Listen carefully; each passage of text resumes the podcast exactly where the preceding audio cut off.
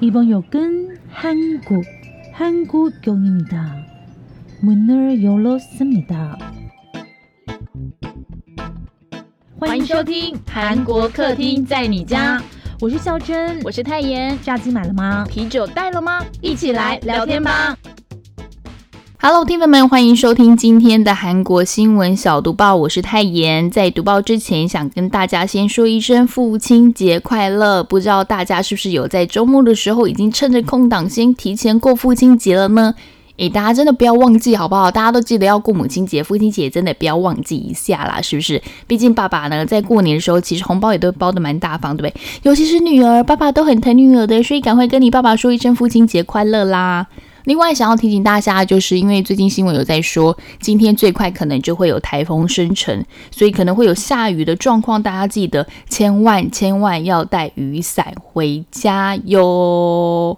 哎，对，还要带出门啊，不是只有带回家。为什么要讲说带回家？因为孝珍常常把雨伞留在公车上，或者留在某个餐厅，然后他的伞就不见，他永远就在丢伞，所以大家千万不要忘记带雨伞出门跟回家。那我们马上来今天的新闻读报。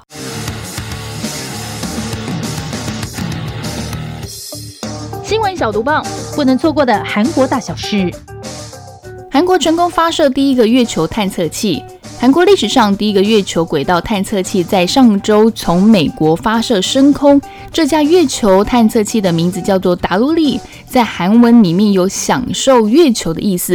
诶，我觉得很有趣的是，搭乘的是美国太空探索科技公司。诶，光听这个名字可能大家没有印象，我直接讲一下哈，就是那个特斯拉创办人马斯克的另外一间公司叫 SpaceX。OK，它是搭载的它的猎鹰九号火箭发射升空。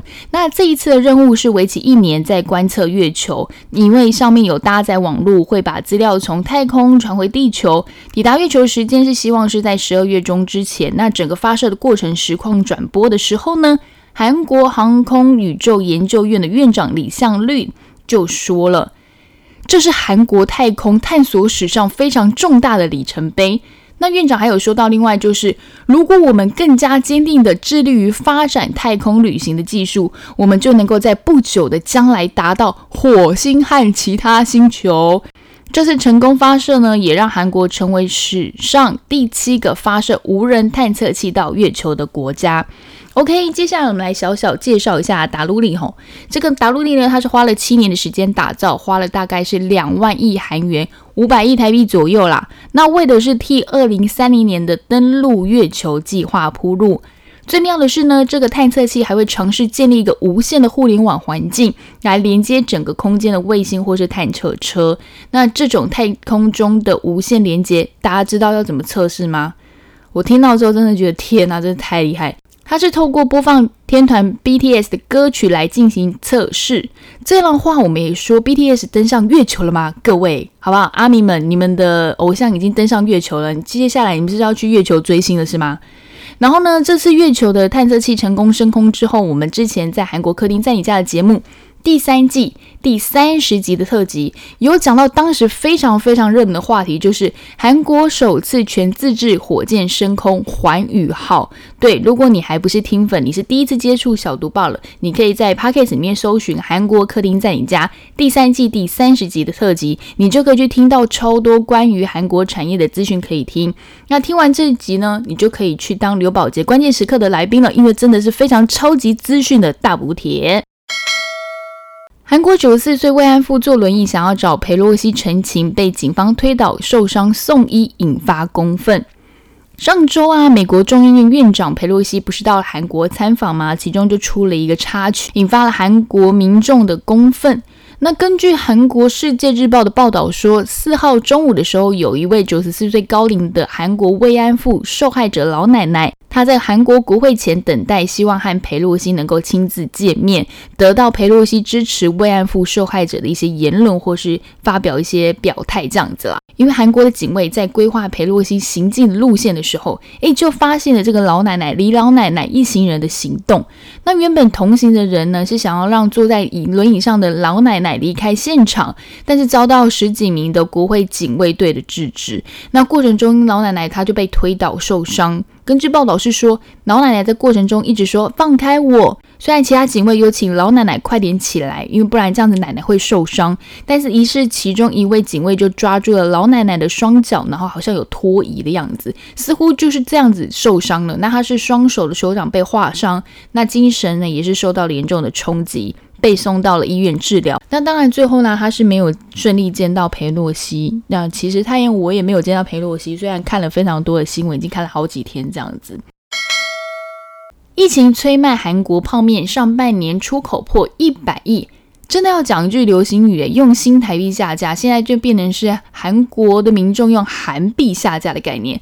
韩国的泡面真的是很厉害，因为根据韩国官方数字来看的话。韩国的泡面出口额因为疫情的关系大幅成长，上半年出口成长提高到百分之十九点九，等于将近两成，一共是三点八三四亿美元，新台币换算下来是一百一十四亿。那就有业者说，可能是因为韩国电影啊、戏剧啊，在全球掀起了热度，就是透过了 K-pop、K-drama、K-movie 带动了 K-food 在全球掀起了话题。另外一个还有一个就是很关键的是疫情，因为疫情呢，你只能宅在家里嘛。那宅在家里要怎么做？很多人就是吃泡面了，对不对？食品业者也是说呢，因为泡面里面加了蛋，然后你又加了青菜，你也可以再加 cheese 或再加其他你想要加任何东西，就变成了一餐丰富的主餐。打破了以往以前大家会觉得啊泡面应该就只是一个呃零嘴或是宵夜的选择，然后把泡面这个需求的角度转换了，然后它需求也就变成增加了。给大家一个消费资讯，哎，这我们不是业配哈，帮大家多找一些消费资讯呢。因为疫情，很多人不能出国，那现在要怎么买韩国的食物呢？因为除了大家知道管道之外，国内这几年就有很多那个韩国食品展嘛。最近一档已经开跑的就是元东百货举办的二零二二韩流魅力尽在元百，其中呢，元百竹北的韩流魅力尽在元百韩国展，从今天开始大家听到到一路到十六号在七楼。集结了知名的一些美食啦，还有饮料啦、伴手礼等等很多的产品，你就可以吃到辣炒年糕啦、脑鱼板啦、海苔饭卷等等这一些。大家有空的话可以去逛一下。如果你有去新竹，你就可以顺便去吃一下喽。韩国光化门重新开放，变成新的文化休闲中心。首尔市地标之一的光化门广场，经历了一年九个月的改造工程，摇身变成了新的文化休闲中心。位在景福宫和光化门前方的光化门广场，从朝鲜时代开始就是行政机关的所在地，现在也是很多重要政府机关也都一直是持续设在这边。那不管是假日啊还是平日，都非常多人，也很多车。就造成了交通还有一些公共需求上面的问题。那前市长朴元淳的任内，在二零一七年的时候，他就决定要启动改造计划。那这个计划真正动工是在二零二零年的十一月，投入的金额是八百一十五亿韩元，大概是台币十八亿六千五百万左右。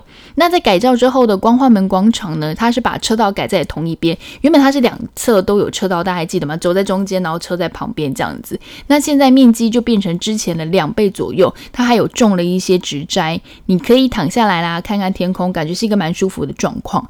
里面最有名的，也是大家最熟悉的，就是世宗大王的雕像。新广场设计呢，是把世宗大王发明的训民正音元素，有没有一些字母啊、元首啊这样子，然后隐藏在广场的各个角落，希望大家可以去挖宝的感觉，来发掘到底藏在哪里。失踪大王前面的李舜臣将军的雕像，也照原本的样子保留了下来。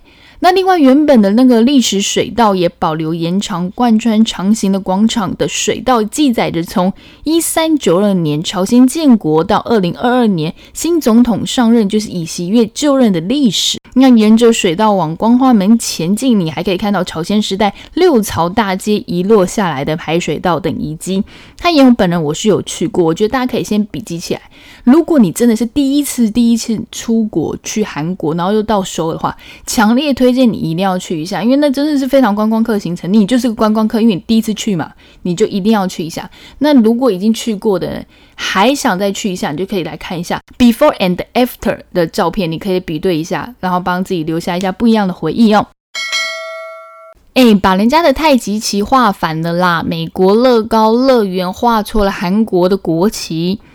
位在于美国加利福尼亚州，就是 California 的乐高乐园公开了纪念品 T 恤，但没有想到却发现说衣服上面韩国国旗的太阳旗被画反了，然后引发了网友的争议啦。那根据韩国媒体的报道说，韩国诚信女子大学徐教授就表示说，已经向园方要求修改错误。问题出在哪里？我先问问大家，你印象中的韩国国旗是怎么样？你会画得出来吗？人家中间呢是上红下蓝的太极图案，四个角它是有卦象，分别是乾坤坎离。根据韩国的报道是说，纪念 T 恤上面的太极图位置颜色是颠倒了，呈现了上蓝下红。我们刚刚应该说是上红下蓝，那就连它四个卦象图案的位置也都出错。嗯，等于就是错的很离谱，完全改造了另外一个国旗的概念了。那徐教授说呢，其实全世界很多著名的博物馆、美术馆这些旅游景点，都曾经因为将韩国的国旗画错被网友举报。他也说呢，还有像是那个亚洲足球联合会 AFC 之前举办的二零二二年卡塔尔世界杯亚洲地区预选赛的时候，他就把那个队与队之间的那个对阵表，没有韩国国旗四个卦象位置也画错了。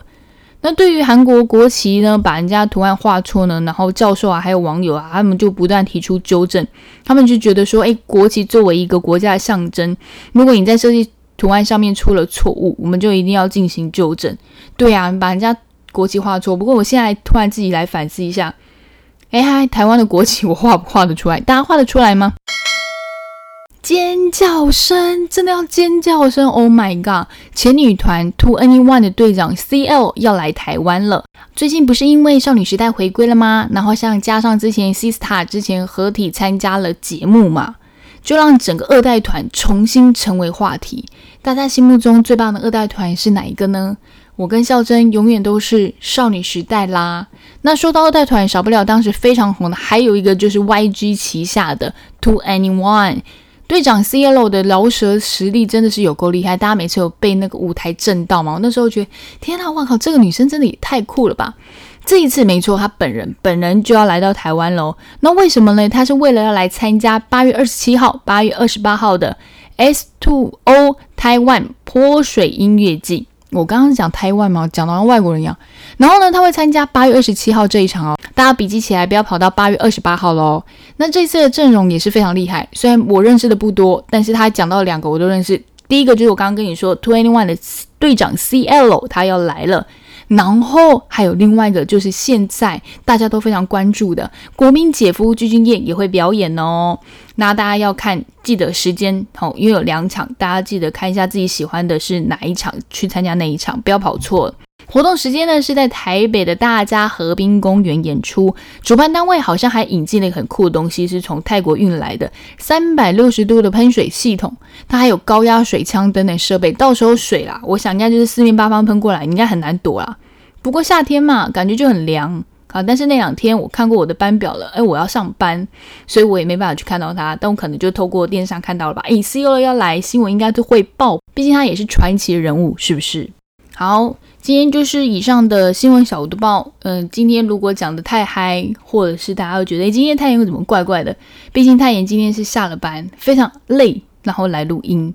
但是我还是希望可以整理很多资讯，让大家明天上班的时候可以陪你们一起上班。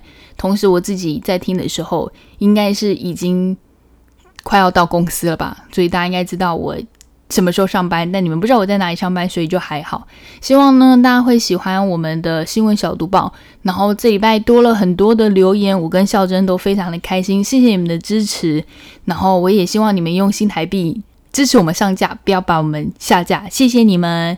那祝福大家今天有一个美好的一天。星期一都会比较辛苦，不过撑过去就是你的，很快就会礼拜二、礼拜三、礼拜四、礼拜五，然后又放假啦。那在最后再跟大家说一次，父亲节快乐！ 안녕